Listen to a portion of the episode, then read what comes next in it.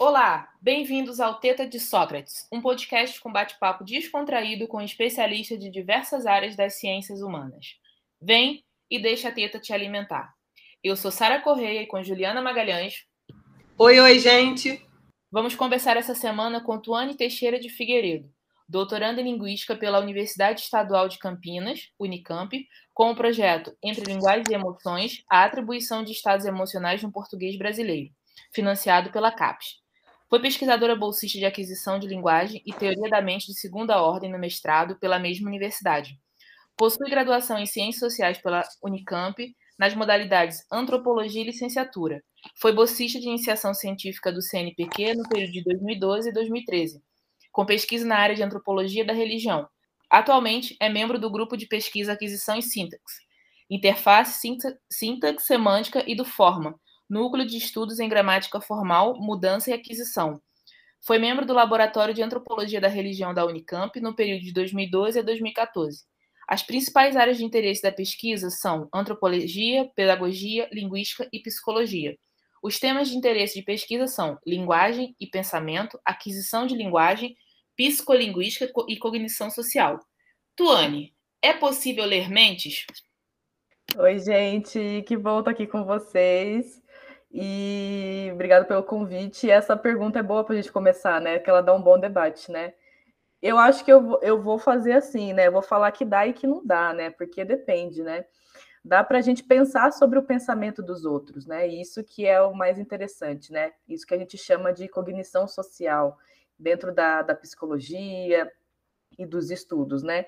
Então, o que eu estou pesquisando, né, como vocês deram aí a introdução, aí falaram o título até do, do projeto, eu trabalho na área de teoria da mente, né, mas como eu estou na linguística, é, qual que é o meu interesse? Eu estudo, desde o meu mestrado, a interface entre linguagem e teoria da mente, que é esse tópico que a gente chama de é, quando a gente fala de teoria da mente, a gente está falando de atribuição de estados mentais, né? Mas o que, que isso significa, né?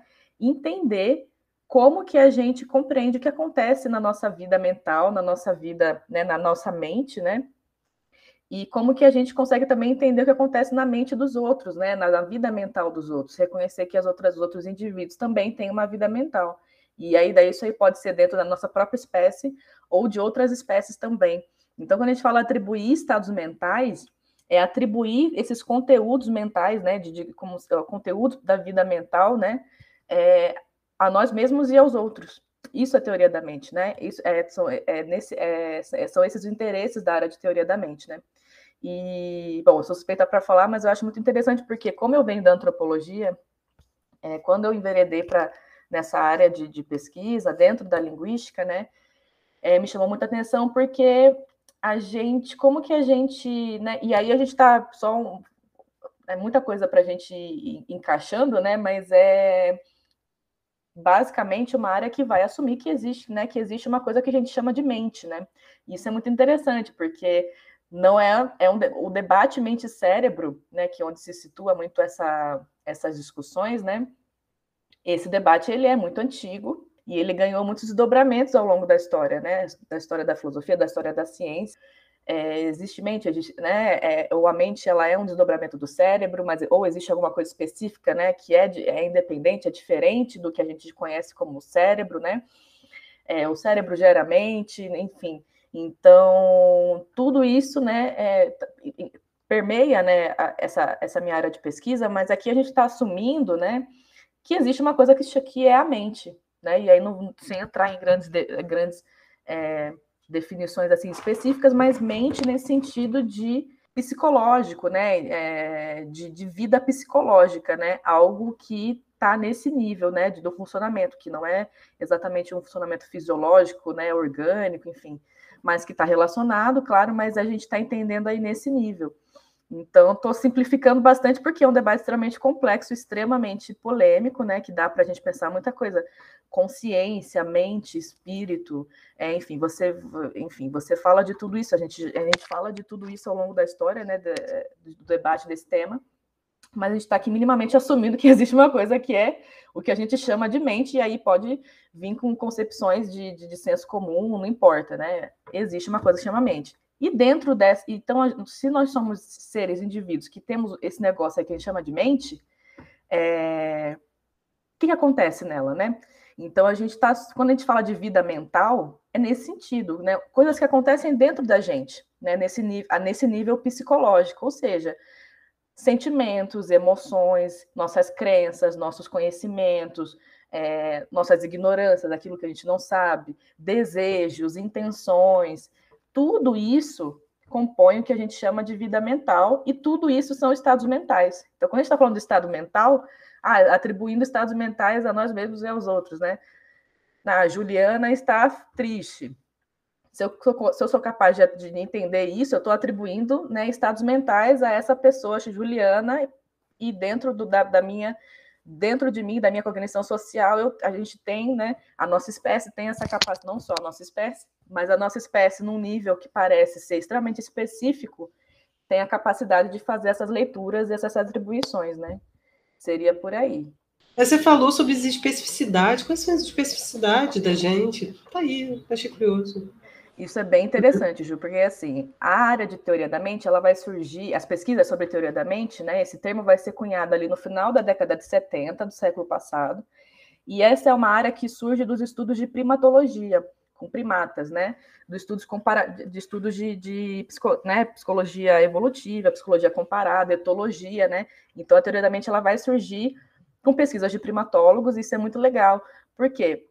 essa, essa área ela tem uma história, né? Ela tem um, um, desenvolvimento que ela vem lá do começo do século, com pesquisas com primatas também, né? Mas aquelas pesquisas que a gente, né, pesquisas com aqueles interesses que a gente tinha lá no final do século XIX, começo do século XX ainda, muito ligados a entender, por exemplo, o que é inteligência. Não que a gente não pesquise mais isso hoje, né?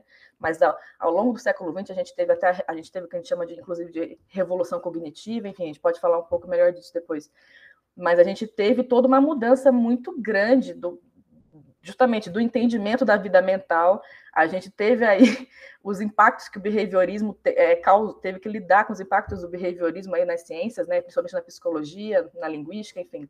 A gente conseguiu também superar e um pouco é, se, é, formular críticas importantes a isso, porque era uma corrente dominante. Mas então a gente tinha muito esse interesse, né, dentro da história da psicologia, é, pesquisa sobre inteligência, né? Então, todos os seres, né? A nossa espécie é inteligente, né? A gente diz que a gente tem o que a gente chama de inteligência. Mas as outras espécies também são inteligentes? Elas também são inteligentes até que ponto? O que, que elas conseguem fazer, né? Então, a gente tem ali no começo do século muito esse interesse, até hoje, né, de entender o que outras espécies, principalmente os grandes primatas, né, bonobos, chimpanzés, é, os grandes símios, né? É, o que que é, é esses, esses, esses é, indivíduos que são tão próximos evolutivamente da gente, que são os mais próximos evolutivamente da gente, eles conseguem fazer coisas que a gente faz também, né? Então, qual é a extensão? Qual é, quais são as características dessa inteligência deles? Eles também são inteligentes, né? Então, a gente tem uma agenda de pesquisa aí nesse, no começo do século passado que está muito interessada nisso. Mas no começo do século, então, né, a gente está ainda desenvolvendo todas essas coisas, estamos saindo do século XIX, esse, todo o impacto de Darwin, toda uma série de, de questões também para a gente lidar em termos de evolução, de biologia e o nascimento de muitas ciências, né? E aí a gente está olhando muito para entender essa inteligência num nível muito é, de capacidades é, físicas, né? Uma inteligência muito ligada ao físico, ao mecânico, né? Então você tem ali no começo do século pesquisadores na, o, o, uma grande referência da área, né, que depois né, a gente vai desdobrar né, a, o que ele fez aí ao longo do século, e a gente vai chegar na nossa área de teoria da mente, por exemplo, mas é o Kohler, né, o Wolfgang Kohler, ele é um grande primatólogo, um psicólogo, e o Kohler ele vai fazer os experimentos que ficaram muito famosos, experimentos de é, uso de ferramentas, né, solução de problemas que a gente fala, mas tudo muito ligado a esse nível do os animais conseguem solucionar problemas, pequenos problemas, por exemplo, é, transpor obstáculos para alcançar comida.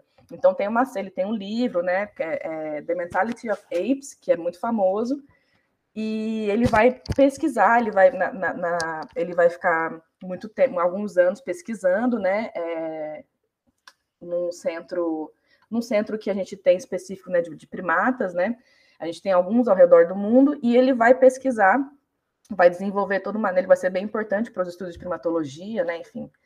E ele vai desenvolver mais essas, essas pesquisas ligadas ao uso de ferramentas. Então, é, eles conseguem é, superar obstáculos, eles conseguem transpor obstáculos para atingir um resultado, né? Porque isso é sinal de inteligência, né? E é muito interessante, eles conseguem, e é extremamente interessante o que eles conseguem fazer. E quando a gente sistematicamente faz pesquisa, né, para observar, né, a gente, né, e tudo mais, né, como que realmente outras espécies vão, vão ter esse desenvolvimento. Mas aí eles estão olhando muito para essa, a agenda de pesquisa ainda está muito nesse nível. E aí, ao longo do século, a gente tem uma série de desdobramentos, uma série de, de, de, de, de avanços mesmo, né, inclusive, principalmente na psicologia, né, nesse caso, até que a gente chega nesse questionamento. Tá, então a gente conseguiu ver que os animais conseguem ter uma inteligência assim, assim, assado a nível de uso de ferramentas, a nível mecânico, a nível físico, né, de uma inteligência de solução de problemas, eles têm. E aí a gente tem uma coisa que a gente chama de essa capacidade de insight, né, que é uma coisa que define bastante, a gente diz que define bastante, é, tá muito ligado ao que é inteligência, né? Então, você a capacidade de você ter um insight, é a capacidade de você conseguir visualizar o todo e entender o que você tem que fazer, né? E os, e os outros, outros primatas conseguem ter esse insight, enfim, outros animais têm esse, essa capacidade. Mas e aí? A grande pergunta da teoria da mente é: tá, mas é, é eles conseguem resolver as coisas, entender as coisas nesse nível, né? Mas eles e no nível, a nível psicológico, né? Então, o que que eles o que que os outros animais, até que ponto os outros animais conseguem fazer?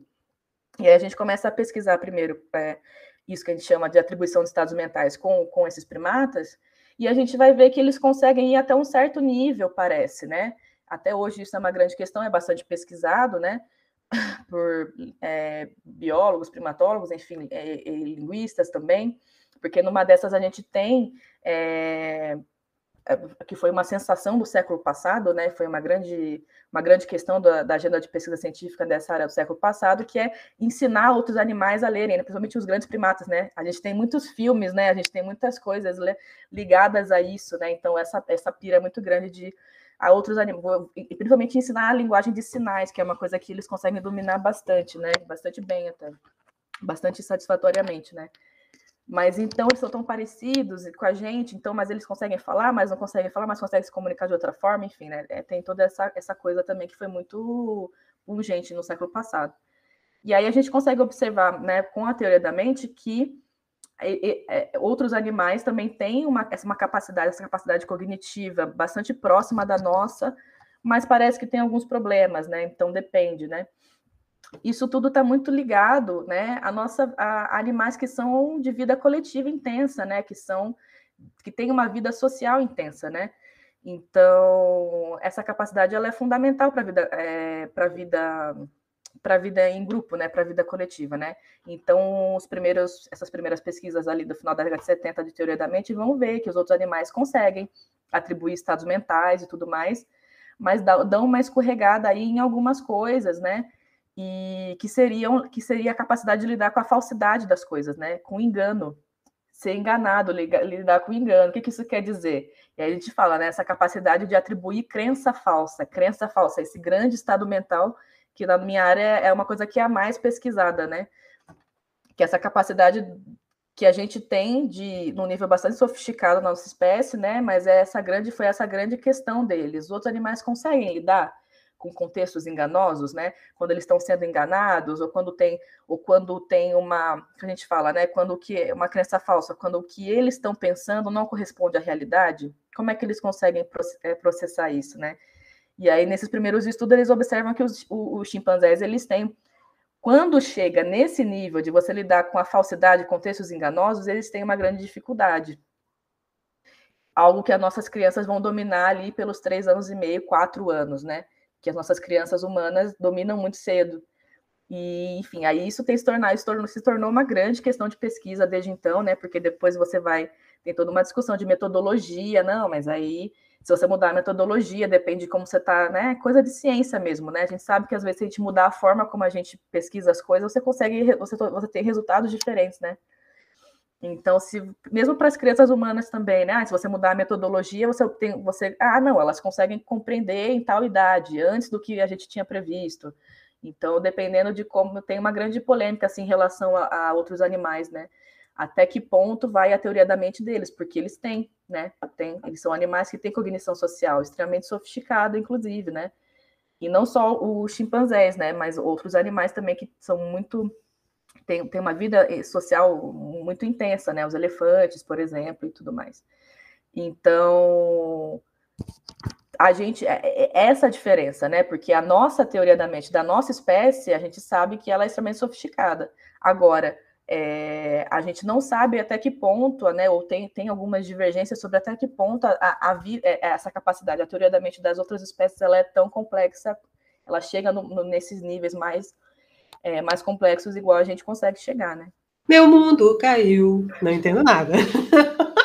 Sara Olha aí, Sara. É nível cara. alto aqui. É, ué, aqui. Eu tô... Nível hard, fera. Pois uhum. é. Mas deu para entender, né? Porque claro. É não, deu para entender. Né? A gente chega à conclusão que a gente não entende nada do tema. Exatamente, exatamente. É, é, isso, é basicamente é isso. Como é que é a teoria da mente? Como é que os outros pensam, né? O que, que os, como é que a gente pensa sobre o que os outros estão pensando, né? Como que a gente tenta acessar isso de alguma forma? Porque a gente tem toda uma grande discussão, né? A filosofia, enfim, na história da ciência, de que é a nossa vida mental mesmo, o que que eu estou sentindo, o que que eu estou pensando, o outro não tem acesso imediato. A nossa vida mental, ela é muito particular, né? Ela tem uma, essa característica de ser, de ter essa opacidade, né? Porque assim, a gente consegue então fazer o quê? Por, por que que chama teoria da mente? Porque a gente consegue formular teorias, teorizar sobre o que está acontecendo na cabeça do outro. A gente não consegue entrar na cabeça do outro, ter um acesso direto eu sei o que você está, exatamente o que você está sentindo, o que você está pensando.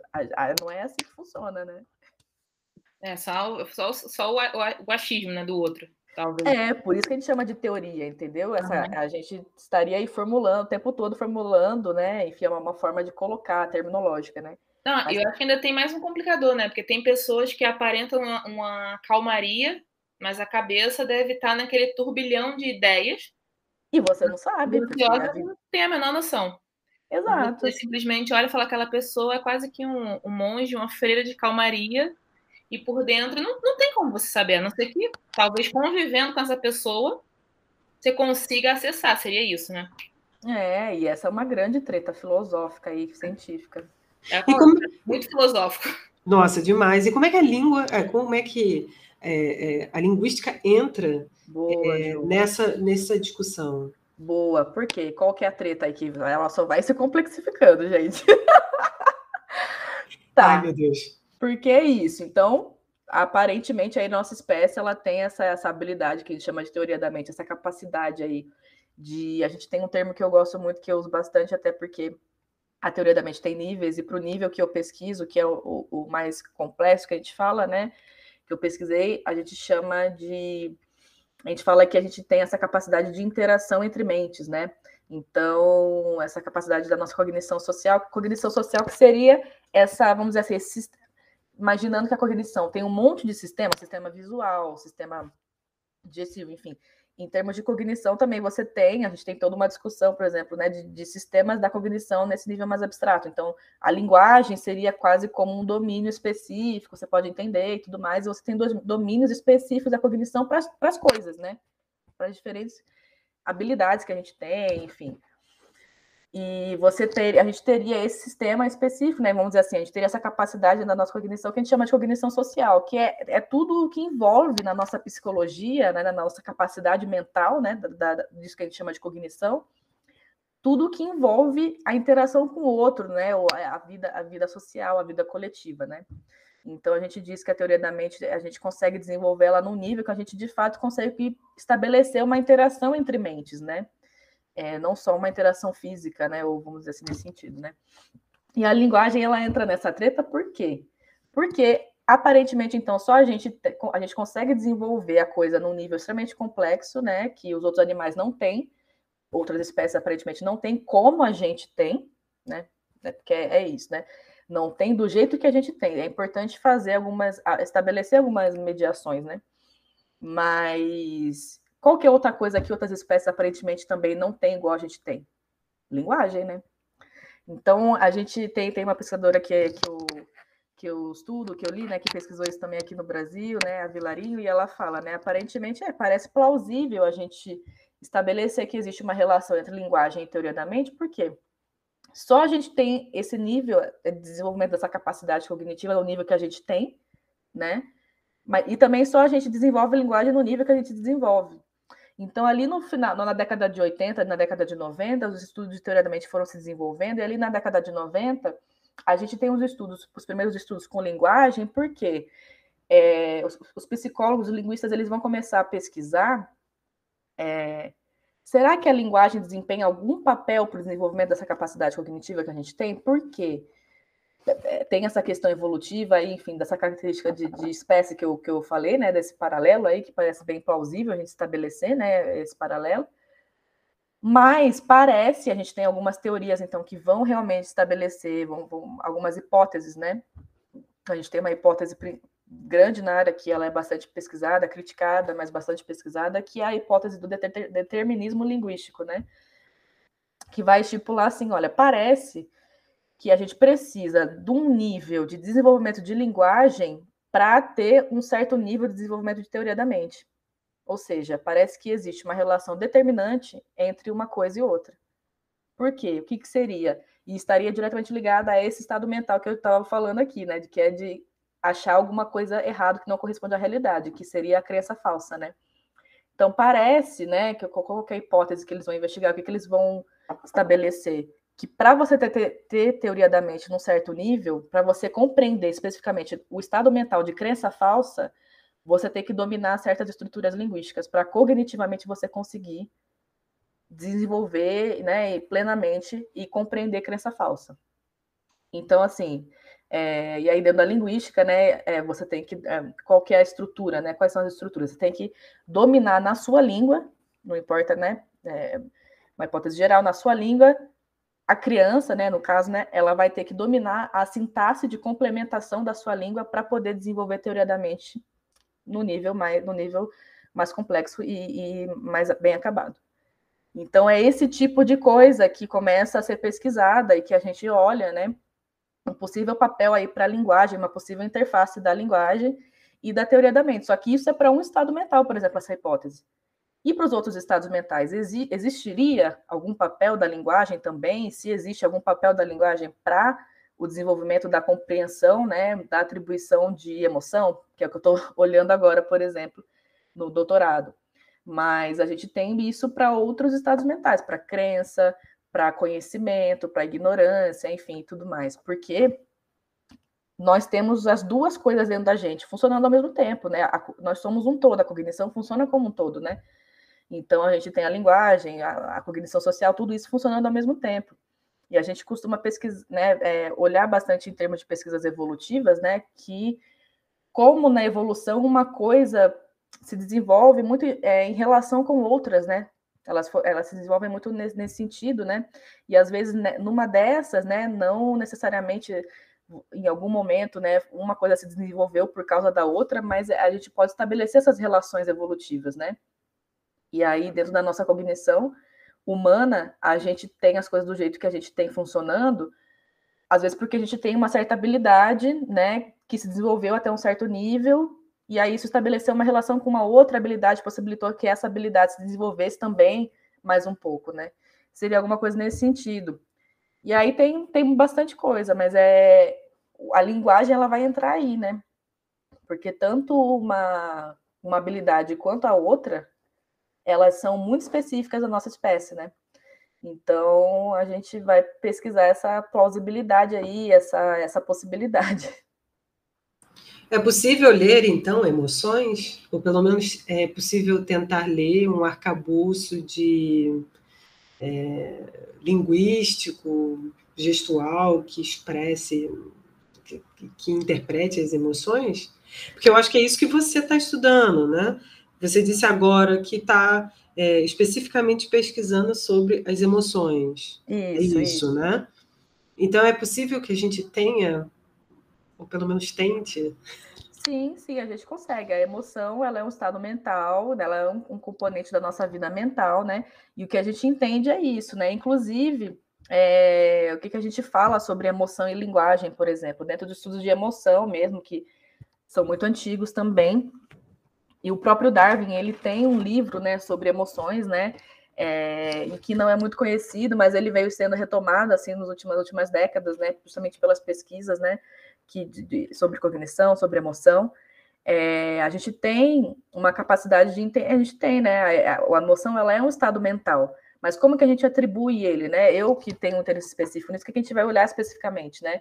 É, se existe algum papel, por exemplo, para a linguagem nessa atribuição, se a gente precisa, né, ou se existe alguma, alguma influência, né, ou como que é, linguisticamente a gente, quando você, o que está envolvido, né, nessa atribuição de emoções, por exemplo, né, e às vezes qual que é o papel não, porque aí sendo, falando linguisticamente assim mais específico, né, para a crença falsa, a gente vai estabelecer essa hipótese que eu falei do determinismo linguístico e tudo mais, a gente vai estabelecer isso no nível muito da sintaxe, né, como eu falei, né? Só que a linguística ela tem várias áreas, vamos dizer assim, ela tem várias, ela tem vários componentes, né? A linguagem ela tem vários componentes, né? E aí o, você tem componente semântico, por exemplo, você tem componente pragmático, né? Então são as diferentes, as diferentes é, divisões aí que a gente tem dentro da linguagem. Então, o que eu estou olhando mais agora, vou, vou olhar mais para para a semântica das coisas, para a semântica que parece ser mais importante assim para a gente entender algumas coisas relacionadas à emoção, mas a gente consegue super atribuir emoção a, a, a si, a, a, nós mesmos e, e, aos outros, né? Mas as questões são, né? É, o que, que caracteriza esse estado de, de, de emoção, né? Cognitivamente, o que, que, né, o que, que seria necessário cognitivamente, né? Porque a crença falsa, ela é esse estado mental que a gente considera o mais complexo você conseguir dominar a crença falsa, por exemplo, seria lá na frente, assim, da, da teoria da mente, né? E a emoção, ela, ela é um tipo pouco mais... último estágio? É, tipo o último estágio da teoria da mente, assim. E a crença falsa de segunda ordem, né? Porque a gente tem teoria da mente de primeira e de segunda ordem, ainda tem isso, né? E aí... Rapaz, é muito complexo! É, porque você pode atribuir a coisa num nível um pouco mais simples e também quando você faz de segunda ordem, que seria isso, pensa, exatamente, né? Pensar sobre o pensamento do outro. Eu acho que a Juliana acha que está chovendo, mas se aí a gente sai, ela né, é, abre a janela e vê que está sol, se você acha que está chovendo e está sol, então você tem uma crença falsa, né? Seria coisa nesse sentido. Mas é eu, eu conseguir colocar em perspectiva, eu conseguir formular uma crença sobre a sua crença, né? Isso é teoria da mente de segunda ordem que a gente fala, e é isso que seria exatamente interação social, interação entre mentes, né? Você coloca a interação social para valer ali, né? Porque você tem que realmente é nesse nível, né?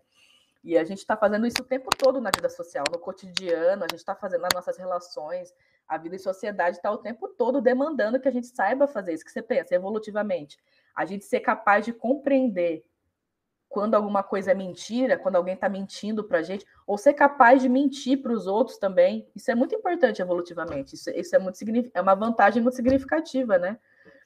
Entre vida e morte. Exato. É bastante decisivo, né? Então, é, é bem, bem interessante.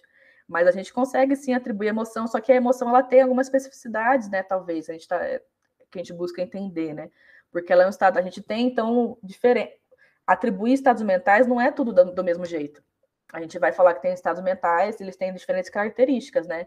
A crença falsa tem uma característica que de ser um pouco mais complexa, ela é um estado, a gente chama um estado mental epistêmico e tudo mais, a gente usa algumas, alguns termos específicos, enquanto estados mentais como desejo, intenção, emoção, eles seriam mais simples, vamos botar entre aspas aí. Eles vão demandar cognitivamente coisas diferentes e eles são dominados, né? Eles são compreendidos pelas crianças humanas mais cedo. A, te, a crença falsa de segunda ordem você vai, a gente vai dominar lá pelos sete anos de idade, sete, oito anos, entendeu? A crença falsa de primeira ordem lá pelos três, quatro anos, né? Emoção, conseguir compreender emoção, a gente consegue compreender emoção desde muito bebê, desde, desde muito criança. Pelos dois, três anos a gente está conseguindo já a, o bebê, a Ju tem um filho pequeno, né? Você deve conseguir observar isso assim, né? Tem coisas que cognitivamente, né? Vamos dizer assim, nessas habilidades sociais, né? A criança com dois, três anos consegue ver que a mãe tá triste, se a mãe tá triste, se alguém tá triste, ou dizer que está triste, né? Conseguir expressar a, como está se sentindo, começa a conseguir, né? E isso é emoção, né? Então seria. A gente tem uma grandes discussões sobre isso, né? Porque para sentir as coisas, a gente precisa de linguagem? Aparentemente não. Só que para a gente formular alguma coisa sobre esse sentimento, ou para expressar esse sentimento, aí talvez sim, não? Então, o que, que é que é necessário, né? Desculpa, eu ia falar, eu acho que isso que, é que toda mãe faz, tenta interpretar a todo momento qual é o estado mental da criança. É. Que isso, isso demanda a sobrevivência da criança nos primeiros estágios. Então, se ela não emite som, ou se ela não emite qualquer é, é, sinal é, para que você interprete, a coisa começa a ficar muito difícil. Né?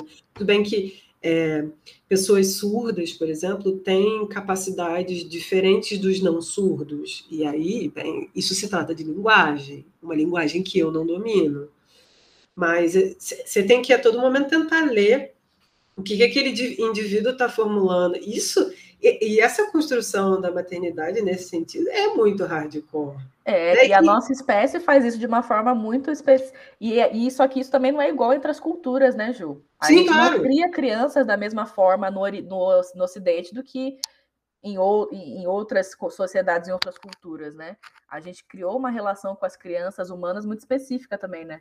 É, eu acho que o que interfere também, eu acho que várias coisas interferem, interfere a geografia, interfere o, o estado econômico, social, cultural, a idade da mãe, da, da, da criança, né? enfim, crianças adotadas, é. que têm diferentes idades, enfim, eu acho que, é, nossa, é muito, é muito complexo, e é uma coisa, Tony, que eu acho que a gente não conversa muito sobre isso, porque a gente, quando, por exemplo, fala sobre, e aí eu só vou pontuar essa parte, porque não é o, mote da conversa, mas é, quando a gente fala sobre os perrengues da maternidade, ninguém conta sobre a maneira como você tem que se comunicar com a criança. Todo mundo espera que você tenha, tipo assim, é, o pulso firme de é, acordar várias vezes para poder cuidar da criança. É, enfim, lidar mais com a parte fisiológica do processo, mas com a parte da construção é. das emoções, ninguém te fala, sabe? essa é a parte psicológica. Nós somos seres psicológicos, né? desde criança, enfim, intensamente, né? E você falou de um rolê que é muito real, é isso. A gente pesquisa na minha área, esse é um, esse é um outro grande ponto, né? Legal que você tocou. A gente trabalha com criança, a gente trabalha pesquisando criança.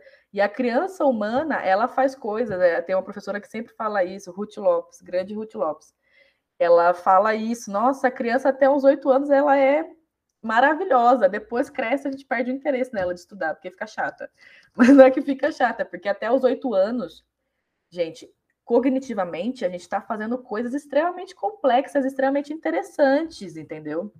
A criança é um indivíduo muito interessante, cara. É muito legal pesquisar criança. Porque as nossas crianças humanas, com um, dois anos, com nove meses, a gente acontece uma coisa que a gente chama de revolução é, revolução cognitiva assim da criança, né? Que é como, é como se acontecesse uma pequena revolução na criança, porque ela consegue começar a fazer uma coisa muito importante para a cognição social, que é compartilhar a atenção com o outro, né? Quando o bebê ele é muito pequeno, você vê que ele, você chama o bebê e o bebê fica assim, o bebê ele não tem muito foco e ele não com foco, atenção muito é, específica, né? E, ela, e ele não consegue compartilhar muito bem a atenção dele, né? Isso a gente chama de compartilhamento de atenção, que ele é extremamente é uma habilidade extremamente fundamental para a cognição social, né? E aí, os nove meses, a criança consegue começar a fazer compartilhamento de atenção, por exemplo. Você aponta e vocês olham juntos para uma mesma coisa. Vocês conseguem começar a, a, estabelecer essas coisas, né? Então é isso, a gente não nasce com todas essas habilidades já desenvolvidas, né, da, da cognição social. E elas vão se desenvolvendo ao longo do tempo. Então a criança, ela é ela está fazendo coisas assim extremamente interessantes. O bebê, as crianças pequenas são extremamente interessantes. No meu mestrado eu pesquisei, né? Eu vim da área de aquisição de linguagem, que é a área que trabalha justamente com aquisição de linguagem, como é que a gente está lidando com quando a gente nasce, a gente, a gente nasce com várias habilidades, com a habilidade de andar, de falar, mas a gente precisa de alguma forma adquirir algumas coisas ou desenvolver algumas coisas para botar isso em prática, né? é, desempenhar isso, né? Colocar isso funcionando. Então, na área de aquisição, a gente trabalha basicamente com criança de até 7, 8 anos por aí. E é extremamente interessante, as crianças são fascinantes, né? Porque tem tudo isso acontecendo muito intensamente. Como você falou até dos surdos, é muito legal, porque a linguagem de sinais ela é fundamental, né? A linguagem ela é fundamental, os termos mentais, você ter um, veículo que tenha termos mentais é fundamental para a gente desenvolver uma teoria da mente, parece, né? Então, você tem um termo, né? A gente tem pesquisas muito interessantes com o desenvolvimento de língua de sinais na Nicarágua, por exemplo, e teoria da mente. Toda uma geração que eles comparam gerações que cresceram sem ter uma língua de sinais específica, que ainda estava se desenvolvendo, e depois você compara gerações que já tiveram né, acesso à aquisição dessa linguagem de sinais já desenvolvida, e eles têm capacidades né, nos testes de teoria da mente muito diferentes, por exemplo. E isso é muito interessante. Eles usam isso como uma evidência para o papel da linguagem no desenvolvimento da teoria da mente, entendeu? Mas é você ter uma, uma língua, por exemplo, que te dê termos como que você possa fazer coisas como falar coisas como eu acho, eu penso, eu sinto que, né? Por exemplo, né? Isso parece ser bem importante para a gente conseguir desenvolver a teoria da mente, tá vendo? Mas é, é bem, bem, tem umas coisas bem interessantes. Eu ia perguntar, é, o, o nome do seu trabalho está dizendo sobre brasileiros, né? emoções de brasileiros. Fala um pouco sobre a gente, quais são as nossas. Por que, que a gente é importante? Quais são as nossas características importantes de ser estudado? Porque brasileiro é um, é, é um bicho que precisa ser estudado. É, porque o rolê é esse, né? Você tem diferentes línguas ao redor do mundo, né? Mas, é, então, esse desenvolvimento. Você, quando você faz em ciência previsões, quando você estipula previsões e você faz generalizações, né, hipóteses, você tem que ver se isso se verifica no maior nível possível de, de uma dimensão empírica, né? De que você possa verificar empiricamente isso no maior, maior quantidade, ter o maior lastro, né, possível, né? Para justamente a sua hipótese ser válida, né? A sua teoria ser, ser validada e tudo mais. Então, a gente, é, quando a gente especifica essa coisa, pesquisa com português brasileiro, é isso, porque a gente tem as diferentes línguas que têm diferentes, tem, muita, tem, tem semelhanças, mas tem diferenças, né? Então a gente tem aí muitas pesquisas com inglês, né? Enfim, porque é uma potência científica mundial, mas é importante sempre a gente fazer pesquisas com outras línguas para entender como é que aquela língua, às vezes, às vezes vai ter, vai ter fenômenos, tem estruturas sintáticas, tem é, questões semânticas específicas, né? Que você falou da especificidade do brasileiro. Eu não sou exatamente semanticista, mas a gente tem uma semântica muito interessante, porque a gente tem capacidade de estabelecer o nosso humor, né? Por exemplo, seria uma coisa especificamente que está muito ligado, por exemplo, à semântica, a nossa capacidade de estabelecer relações com a pragmática, né? Também com as, as, as situações, os contextos, né? Que é muito doida, assim, que é muito engraçada. Sintaticamente, a gente faz coisas com português brasileiro também que são muito diferentes ao redor do mundo, que são muito diferentes do português europeu, que é o principal que a gente diferencia, né? Português brasileiro e português europeu, né? Então, são línguas diferentes, são, é português, mas são línguas diferentes. Tem comportamentos extremamente, completamente diferentes, assim, em várias coisas, cara. E isso é muito interessante de ver. Porque, inclusive, uma das. Da, quem vai criticar, por exemplo, essa proposta de determinismo linguístico, vai falar: olha, se eu não me engano, foi no cantonês, no mandarim, que você tem estudos que vão falar: olha, aqui, é, essa questão da sintaxe de complementação que eu falei, olha, é, que, né, que, que é o que você tem que, que diz, né, que você tem que dominar para poder desenvolver uma teoria da mente, né, completa, entender a crença falsa, né, e tudo, né, é, olha, isso parece, isso parece que não está funcionando muito bem aqui no cantonês. Então, como que a gente faz? Né? Você tem, a criança domina certas coisas, né? É, a sintaxe de complementação de diferentes verbos aqui, mas isso não parece ser o suficiente para falar que é assim que funciona, por exemplo, para você afirmar essa hipótese aí do determinismo linguístico. Então, você tem contra-evidências também, por exemplo, para as coisas aí de diferentes línguas. Por isso que a gente tem que fazer essa pesquisa, né? Com português brasileiro, porque a gente, é, a gente precisa desenvolver mais pesquisa sobre teoria da mente no Brasil ainda, né? Então, quando eu fiz lá meu doutorado, comecei em 2016, a gente não tinha muitas pesquisas, a gente ainda não tem muitas pesquisas sobre teoria da mente de segunda ordem, por exemplo, né? Que é esse nível de entender as coisas nesse nível mais complexo. Eu acho que a Juliana acha, eu penso, que a Sara pensa, que não sei o que, que não sei o que lá, né? Então, a gente não tinha muitas pesquisas, a gente ainda não tem muitas, né? A gente tem mais de, de primeira ordem, né? E dos diferentes estados mentais, a gente não tem tanto ainda com outros estados mentais, a galera precisa muito ainda crença falsa. E a, na literatura a gente tem essa indicação, gente, a gente precisa firmar metodologias e, e propostas de, de, investigação ligadas a outros estados mentais, para a gente entender melhor mesmo como a vida mental funciona, porque os estados mentais não uma emo, a emoção não é igual à crença, não tem um comportamento cognitivo igual à crença. Você tem uma crença é diferente de você ter uma emoção, né? Enfim, demanda coisas diferentes. E aí o português, aí essa, essa coisa de pesquisa com as diferentes línguas é, é bem nesse sentido, assim, sabe? Porque você pode ter evidências numa língua que, que vão contradizer teorias, que vão contradizer hipóteses, entendeu? Eu acho que também seria importante, talvez, fazer uma comparação no mundo lusófono, né? Porque é. a gente tem é, Angola, Moçambique, né? Portugal. Seria interessante a gente ver quais, como, é que essa, como é que se comporta, né? Talvez para a gente entender, inclusive, como, sei lá, o, os estados mentais no português se comportam, enfim, diferentes, de diferentes maneiras, né? E eu acho que tal, talvez até para a gente celebrar a nossa língua, que é uma, uma língua tão diversa, uma capacidade de estar muito, muito, não sei, eu acho uma que. Uma capacidade de expressar as coisas de um jeito bem específico, né? Que é... Né? E só a gente consegue entender. Né? Exato, Sim, exato. É, é, tão curioso e, e, tão legal. Me lembra um, um pouco, e eu sei que não tem nada a ver, mas me lembra um pouco quando você tenta traduzir uma comédia e quando você tenta traduzir uma tragédia. Nossa. E como é muito fácil traduzir, traduzir, tragédia e muito difícil traduzir comédia. Porque comédia é tão... Tá vendo o humor como ele é específico, é... né? Aí, ó, viu?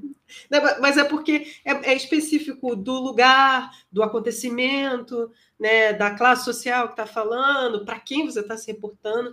E aí, por exemplo, como eu estudo Grécia, é muito difícil a gente tentar pescar todos os elementos, por exemplo, de uma comédia do Aristófanes, por exemplo. Mas se você lê uma tragédia do Sófocles, aquilo de cortar pulsos, aquela, aquele ou do Eurípides, aquele negócio que é um destino infalível que vai se estabelecer de qualquer maneira, é você consegue entender na hora os dramas humanos. Mas a piada, putz, é muito difícil. É. Tanto que não tem graça às vezes, né? É, não. Assim, né? Você tem que, eu acho muito eu acho bem, muito bem sucedido, talvez, a gente falar da, da, coisa daquela novela O Cravo e a Rosa e da Megéria Domada, do Shakespeare, né? Porque foi uma tradução, acho que cultural, linguística, cênica, muito bem feita, né? Porque pra gente ficou extremamente engraçado, né? Essa novela é muito boa. Mas se você vai ler a Megéria Domada, não, é, você pode. Tem, tem momentos que você acha engraçado, mas não é exatamente engraçado, né? Desculpa, Tony. Mas a novela que, assim, repete em, ah, em vários canais da, da Globo e que Amo. o pessoal assiste até hoje. Exatamente. Ela é usurpadora, eu acho. Amo. É muito mas legal. Aí, é, eu não sei como é que a Tuânia interpreta, né, mas eu acho que existe um, um, conteúdo de dramaticidade que talvez perpasse por toda a latinidade, que esteja contida nas línguas latinas, mas isso aí, enfim, isso é muito trans é, isso é, é muito é, é, transnacional, é muito transcultural, é, né? Transcultural, é, mas a gente tem uma dramaticidade absurda, né? Que eu amo e que a gente se entende de qualquer maneira. E tá ligada à língua, querendo ou não, sim, vai estar tá ligada à língua, a, as capacidades expressivas da nossa língua, né?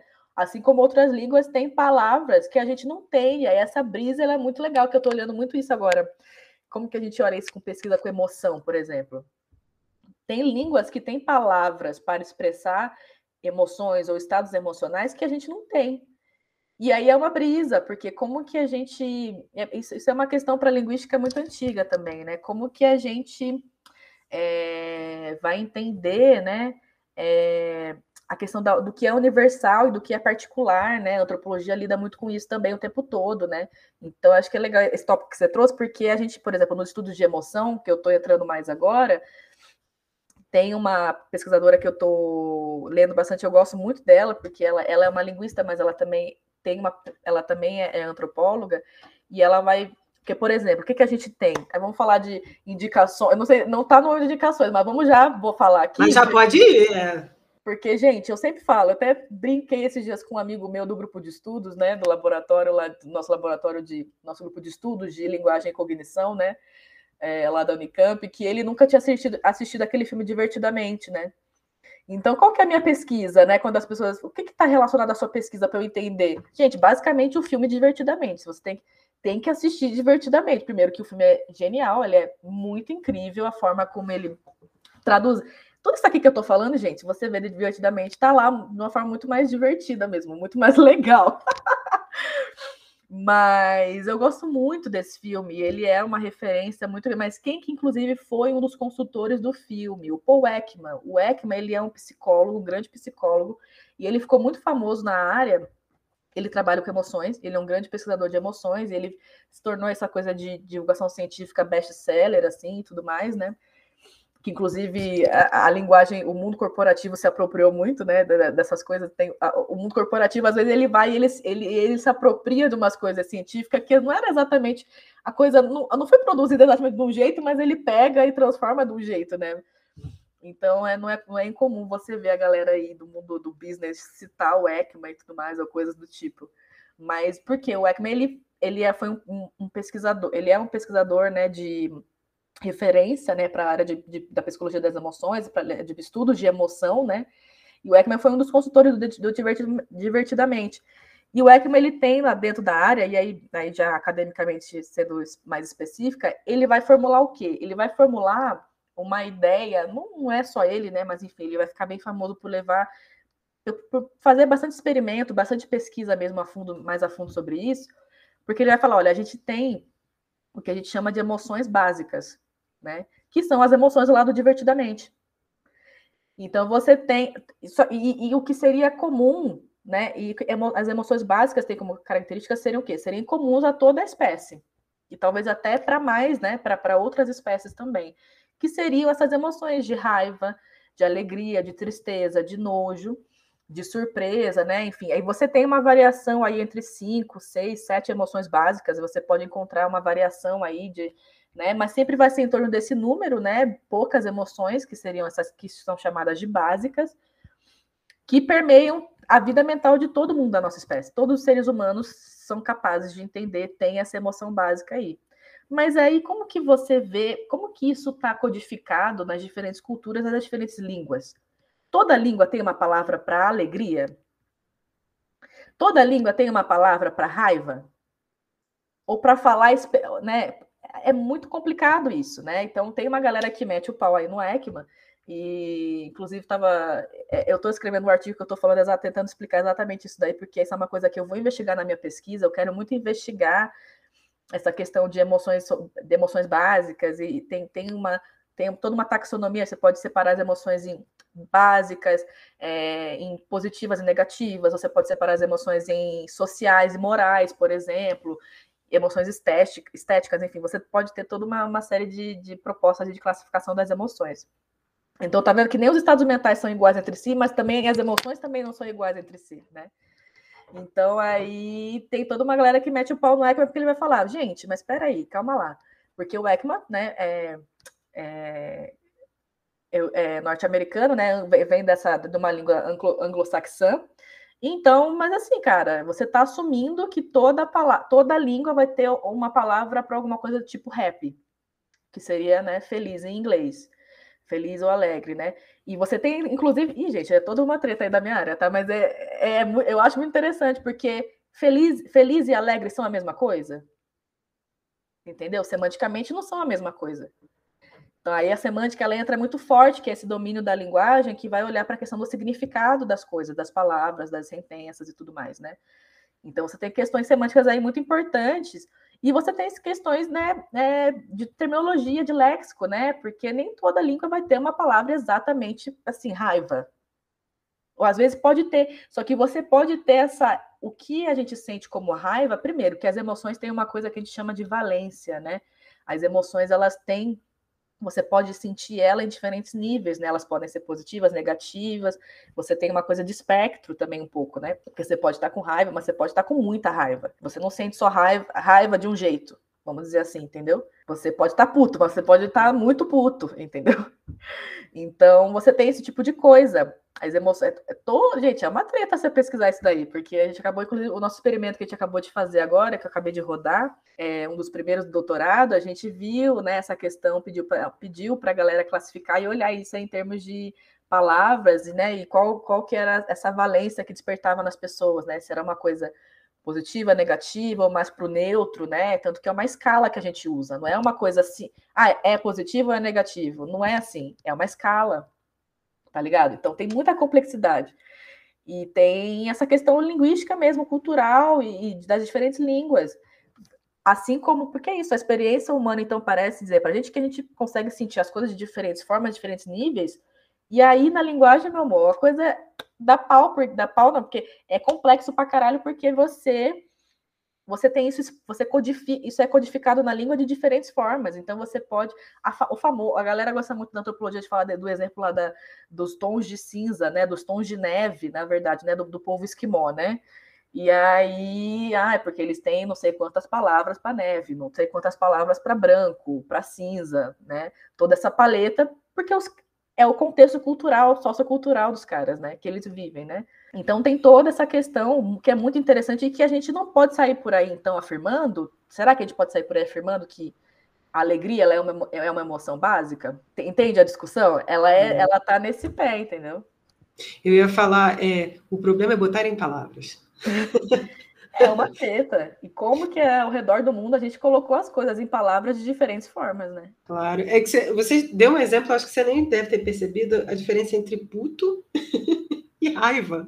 Está puto e tem raiva completamente diferente, mas só o brasileiro vai entender. Exato, exato. Assim como a gente vive falando da coisa da saudade. Da saudade. Só o português tem saudade, mas outras línguas, só outras línguas têm certas palavras para expressar certas coisas que são muito interessantes, que a gente sente também. Então é isso, não é que a gente não sente as coisas, mas às vezes a nossa língua não vai codificar aquilo, entendeu? Mas isso tem alguma implicação cognitiva? Isso é muito interessante de pesquisar, né? Porque ah, a gente não tem um termo para aquilo, um verbo, um substantivo, ou uma locução para um determinado, uma determinada configuração emocional. Será que isso invalida a gente de entender essa configuração emocional? Isso você está falando, eu lembrei de uns estudos é, de é, quando tentaram identificar algumas línguas indígenas eh, no Brasil, e algumas delas não têm classificação de tempo. Toda essa treta, é, tem, tem isso daí também. Ah, então significaria que eles não entendem tempo? Claro que eles entendem, isso exato, é óbvio. Né? Exato, se você mostrar para ele, né? Coisa de tempo, de número, né? Uhum. Mas é, é uma capacidade que a gente não tem, né? Que a gente não adquiriu porque a gente não, não viveu um determinado é, conjunto de ideias, de sociedade que não respeitava. A gente, bem ou mal, respeita é, a nossa maneira, um, uma metodologia muito cartesiana e ibero-cartesiana de se compreender o mundo. Né? Uhum, uhum. E o Damasio, né, o Antônio Damasio, que é um grande pesquisador também, virou bastante é, de divulgação científica, que tem aquele famoso livro O Erro de Descartes, né? E ele tem um livro recente sobre emoções que é sensacional, que é a estranha ordem das coisas. Eu estou olhando para os dois porque eu estou escrevendo sobre isso agora. E tem o maravilhoso também, eu vou. Tem esse, esses do Damasio é legal de indicar, Ju. E o que eu estou apaixonada, que lançou, é, li esse ano, lançou agora, que é o último abraço da matriarca, que é do Franz de Waal, que é um grande primatólogo também, e é um livro dele sobre emoções. É um livro do De Waal sobre emoções, as emoções dos animais e o que elas revelam sobre nós é sensacional. Eu quero morar nesse livro. Mas a gente tem essas coisas, né? Eu ia te perguntar, é a estranha ordem? A estranha ordem das coisas, esse é do Damasio, de 2018, né? A gente tem o erro de Descartes do Damasio também, que é famosíssimo, né? Que faz todo traz também toda essa questão que é importante para a pesquisa da área, para as pesquisas da área, né? essa, essa coisa cartesiana que não tem sentido, que a gente absorveu durante muito tempo, de separar razão e emoção. Não quer dizer que não tenham processos, mecanismos, é, enfim, questões específicas relacionadas a essas, a essas dimensões, mas muito com muita a, a gente vive isso na ciência. E é bizarro, porque não é assim que funciona, porque não é, é, assim. A cognição não funciona assim. Pois é. emoção é. e razão separar. Não é assim que funciona. E não é que as emoções não tenham racionalidade, né? Não tenham sentido, né? Então é muito complicada a forma como a gente fez durante muito tempo esse debate, e, e, e ele tem muitos desdobramentos, né? De você associar a emoção ao, ao, feminino, à mulher, e a razão ao homem, ao masculino. E a gente vai entrar em a gente pode entrar em várias tretas aí nessa, nesse rolê, viu? Dá uma, dá, é. uma, dá uma, uma, temporada inteira do podcast só falando sobre isso. Só falando sobre isso, exatamente. total.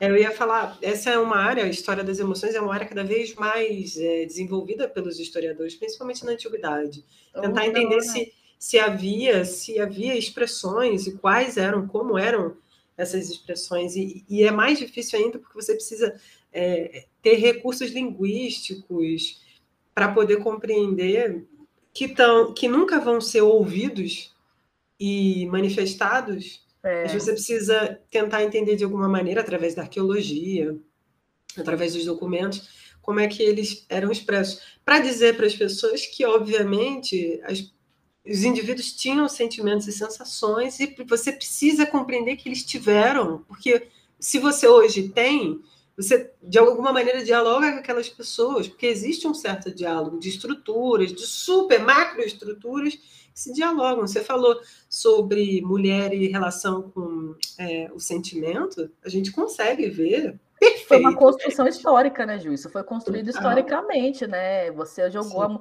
E é isso, você, você a gente criou uma fantasia, né? Um deli... vou, vou falar, um delírio ocidental aí de que a emoção, ela é... o, que, o que a emoção é irracional, mas de uma forma bem pejorativa, né? Mas aí você cientificamente, né, cognitivamente a gente vai estudar isso, não é que as emoções não têm, né, são irracionais e deixam, mas elas têm um funcionamento e elas têm uma proposta evolutiva dentro da nossa das espécies que ela é diferente disso que a gente chama de racionalidade, né? Então, a gente, a gente tornou essa, essa coisa muito pejorativa, essa abordagem das coisas muito pejorativa, e não é assim que funciona. O Damasio, ele é um grande cara, ele é um dos principais que tem é, levado essa pauta para o grande público, né, de falar, gente, razão e emoção funcionam juntos e, e as emoções elas são extremamente fundamentais para a evolução e para a sobrevivência da gente enquanto espécie, não só individualmente, mas coletivamente, né? Elas são fundamentais e a forma como ele explica isso é sensacional. E para os animais também, como os animais sentem as coisas e como as emoções são importantes para a vida social dos outros animais e para a nossa, né, gente? É, é fundamental, né? E eu acho, Tony, me corrija se eu estiver equivocada, errada, é, a, a, emoção, as emoções, elas são fundamentais para a sobrevivência do, das espécies. E, ao mesmo tempo, como é difícil você, algumas vezes, você conseguir... É... Ah, tá vendo? Não estou conseguindo falar. Exemplo vivo. É de você... Expressar. É, é demonstrar aquela emoção. Perfeito, Sara. Tá vendo? Ao, ao vivo, foi ao vivo.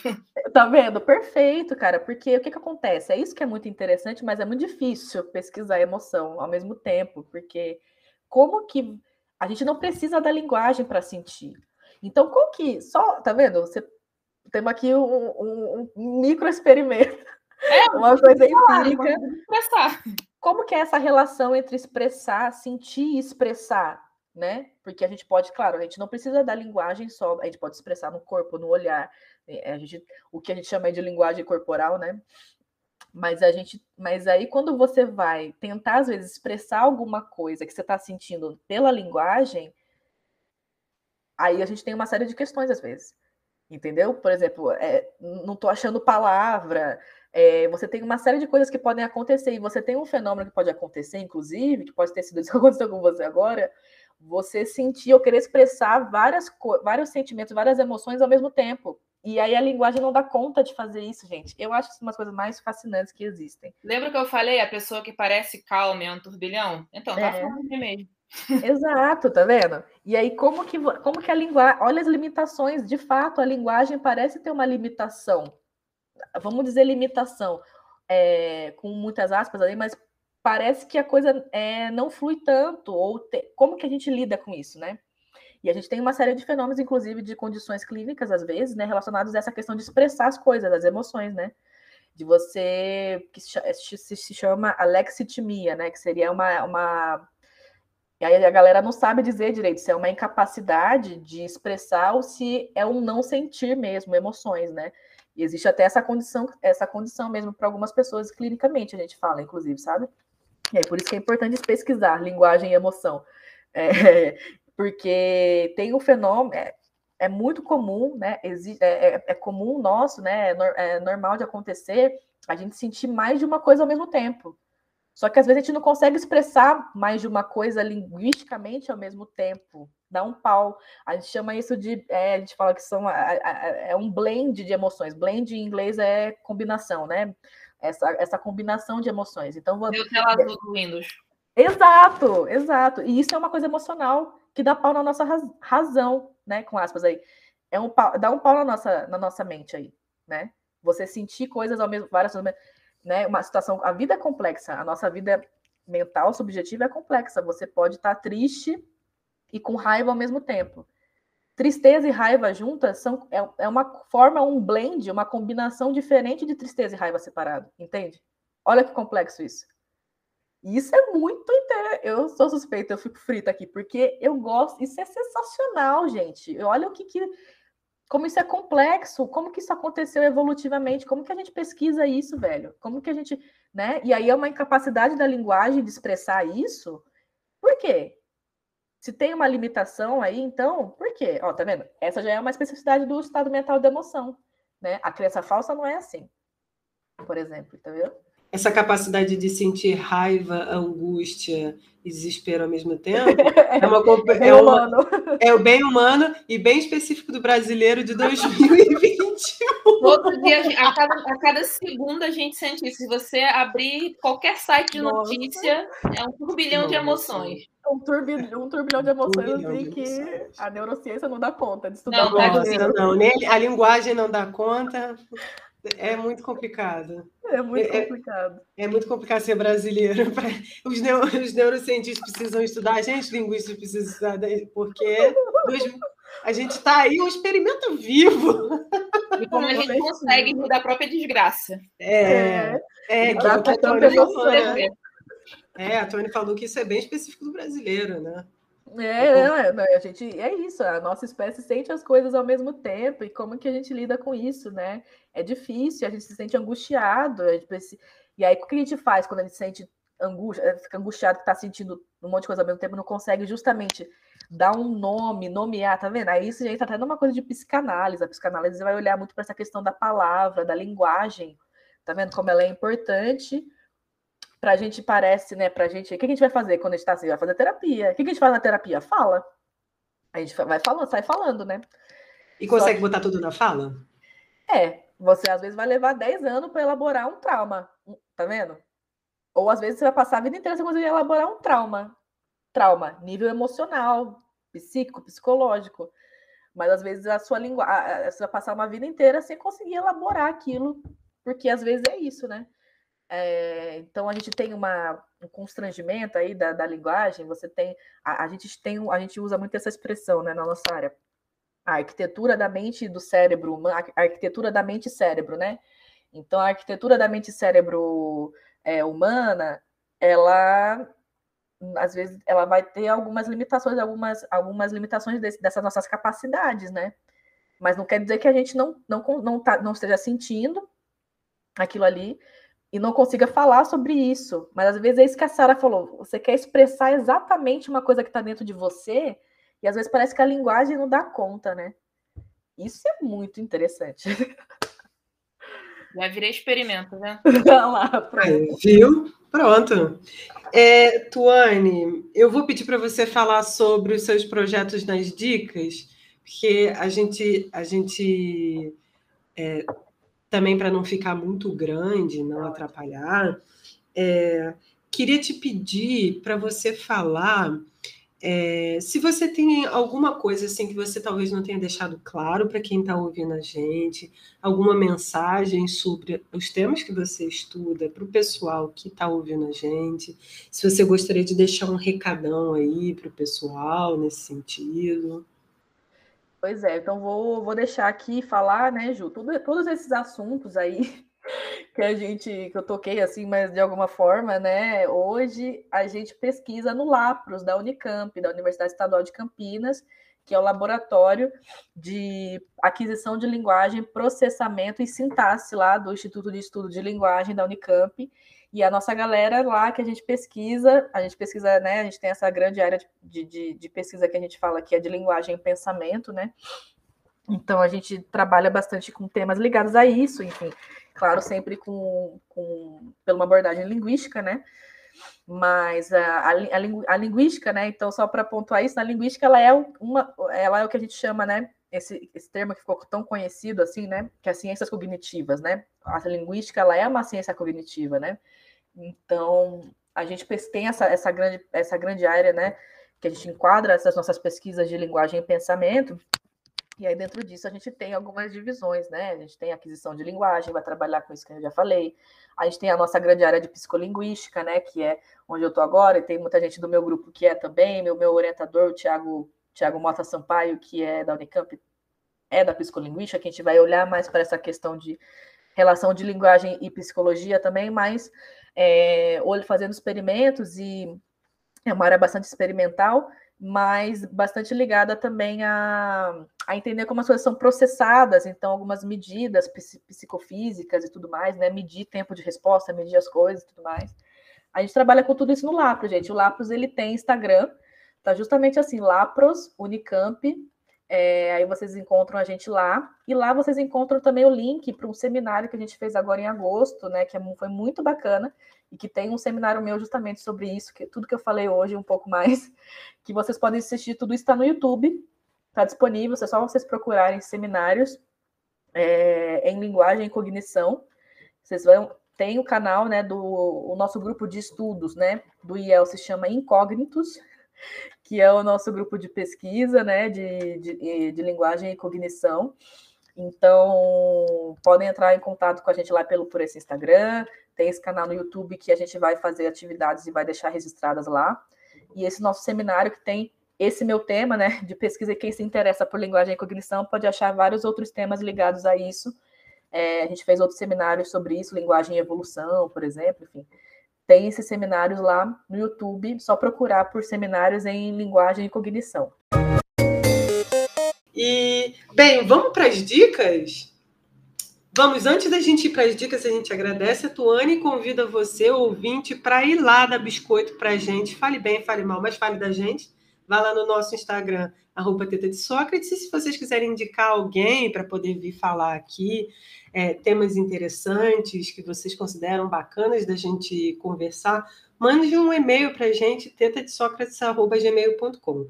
Vou pedir para a Tuane dar duas dicas e uma palhinha, quer dizer, duas dicas, as dicas que ela for dar sobre a área, né? E as dicas dos trabalhos que ela faz, é, trabalhos de ativismo, que a, Tuane é uma ativista em várias causas, pedi para ela falar um pouco sobre isso, dar uma palhinha, e claro, dar as dicas sobre os, os grupos de ativismo, não só da cidade, mas eu imagino que devem ter grupos maiores é, de ativismo, enfim, conectando ativistas no Brasil. Mas, enfim, Tuane.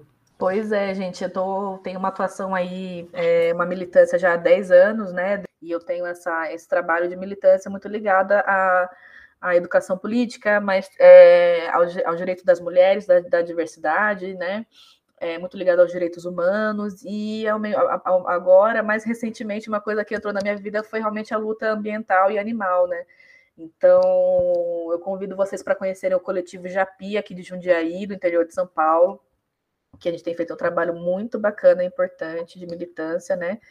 É, a gente tem também aqui, eu fundei, né, já o desdobramento da minha militância de 10 anos, eu fundei o Centro de Estudos Maria Padilha, que eu faço pesquisas e atuo bastante com ações práticas também, palestras, enfim, várias coisas produção de materiais, né, que é o que eu gosto bastante, a gente é pesquisador, né, a gente vai ser pesquisador até na militância, né, em todos os lugares, né, e eu acho que a, a militância precisa muito desse contato com a ciência, com a, a forma de produzir conhecimento da ciência, às vezes, para poder lidar com algumas questões, né, para embasar a produção de políticas públicas, né, então o SEMP, a gente faz muito isso por lá, então tem o, o Instagram também do Centro de Estudos Maria Padilha, é, convido vocês a conhecerem, né, e recentemente também a gente fundou aqui em Jundiaí o Centro Socialista de Jundiaí. Eu tenho uma militância na esquerda, sou filiada a partido, e acho que é importante a gente falar disso, porque esse papo de apolítica, essa, essa coisa de é, ser apolítico, gente, isso não existe, né? Então a gente sempre na vida tem um lado, tem uma perspectiva, a gente tem que reconhecer isso. E eu estou fazendo, tenho atuado bastante com, com o Centro Socialista, que, tem, que é uma proposta muito bacana de retomar trabalho de base no Brasil todo. Então, o Brasil todo já tem uma série de centros socialistas também, conheço. No Rio tem bastante, surgiu muito no Rio, né? Por causa do Glauber Braga, né? Que é o O deputado ele é carioca, tem muitos CS no Rio. O CS Nacional ele começou lá no Rio e tal, né? E, inclusive, mas enfim, tem na Bahia, tem Fortaleza, tem Distrito Federal, tem em Jundiaí, gente, São Paulo, interior de São Paulo tem. Então tem tá se alastrando em todo lugar. É, todos eles têm Instagram, todos eles. Isso, coletivo Japi, Japi, J-A-P-Y, né? Uhum. O SEMP, Centro de Estudos Maria Padilha, SEMP, C-E-M-P. E o Centro Socialista Jundiaí, se procurar assim, você acha também, para conhecer mais essa proposta também. O Centro uhum. Socialista não é um partido, né? Pode participar qualquer pessoa, não precisa ser filiada de nada. Uhum. Mas é uma proposta bem bacana de trabalho de base mesmo. Pois é. É, é aquela coisa de, de entender que você é um animal político. É. e é isso nesses momentos, nesse momento que a gente vive, né? De tanto ataque à ciência, principalmente, a tanta, tanta coisa que a gente achou que acho que na história, né? Que a gente Meu nunca Deus. mais ia ver, né? Mas os historiadores sabem melhor do que eu, né? Que as, as coisas se repetem, né? As coisas voltam, né? Não pois é, pior, é, se não é, é, se repete como farsa, né? Não tem essa frase, né? Tem, tem. Enfim, pois é. Mas essa farsa tá que tá. Mas então, Sara, e aí, quais são as dicas? Vou dar a dica, então, do, da animação que ela falou. Eu ia dar uma dica de um livro, mas acho que, já que ela não falou, eu vou falar aqui, que é o, diverti o filme Divertidamente, da Pixar, né? Isso. Tá em algum stream, não vou falar nome, que eu esqueci, mas acho que é da Disney. No Disney Plus. É da Disney, né? Tá na Disney Plus. Ah, Netflix também. Tá, é, foi bem famoso, né? Ficou bem famoso. É, não, é um filme realmente muito interessante. Não é um filme para criança. Assim, é, que não tem que falar assim, ah, desenho coisa de criança. Não. Esses, essas animações, as recentes da, da Pixar, ela é muito mais, acho que o adulto, né? Tem que ter uma maturidade lá cognitiva até para alcançar o que, a mensagem que eles querem passar. Então, derrubem os preconceitos e assistam divertidamente. Sensacional. É. E você, Ju, quais são as suas dicas? Bem, as minhas dicas são. A, a Tony estava falando sobre. Bem, a gente conversou sobre teoria da mente e tal. Eu, eu não sei se foi. Bem, talvez tenha sido o universo, deve ter conspirado. Eu, tava, eu assisti dois filmes de um cineasta georgiano da Geórgia chamado Sergei Paradianov, que ele faz um cinema bem diferentão, assim e que trata muito mais das emoções e sensações na tela, não tem uma narrativa discursiva do cinema como a gente conhece, né? Começo, meio e fim. E eu assisti os Cavalos, os Cavalos de Fogo, que é o primeiro filme dessa, desse momento. Ele produz quatro filmes é, desse nessa, nessa toada de, de representação das emoções, do inconsciente. E eu vi também, meu Deus, o último filme, A Lenda da Fortaleza Surã, que é o último, e tem o mais famoso que é A Cor da Romã. É Dicas diferentonas também. Diferentona. Sempre. Juliana da dica das diferentonas. Bem, é, esse é, tá lá no MUBI, mas, bem, nessa, o filme provavelmente vai ter saído da plataforma quando o episódio for lá, mas dá para ir atrás dos filmes. É, e vou dar dica de dois livros, que é a História das Emoções, é, Problemas e Métodos, da Bárbara H. Rosenwein, que é um que o pessoal da história está usando bastante. Né?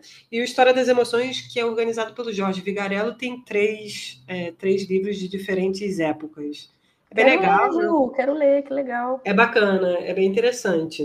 É, bem, é isso. É isso. E demorou. Obrigada, Ai, gente. Foi muito bom. Desculpa, tem mais uma dica do livro. Eu nem ia falar, não Diga, é livro. Tem um livro que, assim, todo, muita gente deve ter lido, que é o, o Corpo Fala, a Linguagem Silenciosa da Comunicação Não Verbal. Eu Legal. só... Deixa eu ver se eu acho que o autor... Pelo menos no mundo corporativo, ele, usa, né, ele é usado. É da editora Vozes, Pierre Will e Roland Topacou. Show. Então, para juntar com, com desenho. Fanny, muito obrigada por ter aceitado falar com a gente. É, sua pesquisa foi o momento Meu Mundo Caiu também para gente. Nem imaginava que se estudava isso, mas que legal. Interessante pra caramba. Ou a gente, às vezes, vê e não, não faz a, a relação né, do que, que estuda e a importância disso. E como aqui mesmo durante o episódio eu consegui demonstrar a gente e não consegue. Empiricamente, né? É. é. Para não restar dúvidas. Mas é isso. Obrigada. Foi, foi muito bom. A conversa foi muito boa. E está, as portas estão sempre abertas. Do, nossas câmeras estão sempre abertas e microfones quando você quiser voltar. Quando sua pesquisa estiver mais avançada, que você quiser compartilhar resultados, pode Opa, vir legal. aqui. Algum evento que você tenha desse seu mundo de ativismo. Se você quiser divulgar também, conta com, com a nossa página do podcast. Legal. É, a única coisa que a gente pede, se possível, é só manda arte pra gente, porque a arte é mais complicado fazer, mas manda que a gente divulga sem problema nenhum. Né? A gente está aqui para isso, a gente quer, a nossa intenção é divulgar a ciência. E esse trabalho, principalmente esse trabalho de base, é importante a gente divulgar, como a Jubem falou, né? Somos animais políticos, embora alguns achem que não. Como você também falou, não realmente, não existe ser apolítico. Você ainda não se descobre, você ainda não é, reconhece que você tem um lado. Você ainda não está reconhecendo isso, mas você tem um lado. Né? Então tentar ter um lado que seja a favor dos direitos humanos, né? O básico. Eu assim. acho. Eu o básico acho. Da, né? Importante. Com uns absurdos que a gente é obrigado a escutar da pessoa que, no, que está no cargo mais alto do, do da nossa república e que o problema não é nem ele falar. Assim, a gente espera já isso, né? É que tem gente que acredita. Exatamente. A, a última realmente é complicado. Exato. E, bom, vou falar, né? Mas, assim, gente, isso não existe. Que as pessoas que estariam com as duas doses da vacina teriam mais chance de, de pegar AIDS ou desenvolver a AIDS. Eu não sei é um absurdo é isso, né? É um absurdo que toda a comunidade científica hoje está tá tendo que é, colocar notas, informações de que isso não é, de que não tem nenhuma correlação com isso. Cientificamente não tem nada que comprove isso. Então, por favor, gente, não sabotem a vacinação. Acho que a gente está muito bem. No... Quando esse podcast for, acho que a gente ainda vai estar tá vacinando ainda. Vem a terceira dose para a gente. Terceira, quarta, enfim, vem o que vem para a gente Vamos se proteger. Lá. Não sabotem. O Brasil é, é reconhecido mundialmente pela adesão em massa das vacinas e até pela eliminação de muitas doenças e que a gente não perca isso, né? A gente está perdendo tanta coisa que a gente não perca isso. Então, assim, a gente está num ritmo muito bom. Já passamos de 50% da população vac é, completamente vacinada e que continuemos assim. Adeus negacionismo. Bom, é isso. E para, por último, mas não menos importante, a nossa parceria com a Web Rádio Poeira. Os episódios do Teta de Sócrates vão ar todas as quartas-feiras, das 16 às 17 horas. Ainda estamos na primeira temporada lá, então só sintonizar na quarta-feira. Aliás, recomendo que escutem sempre a Rádio Poeira, programação muito legal, muito interessante. Dá para entrar no site maloca.net e você tem acesso lá à Rádio Poeira, ou baixar o aplicativo Zeno FM e você procura por Poeira Web Rádio. É bem interessante, recomendo, temáticos, programas. E a nossa parceria com o apoio institucional do INCT Proprietas, tá? Então, obrigada a todo mundo. E semana que vem tem mais um episódio, bombástico ou não. Sempre é. Mais um tema bombástico. Acompanhe, obrigado pela audiência. Tuane, muito obrigado. Ju, valeu. E até semana valeu. que vem.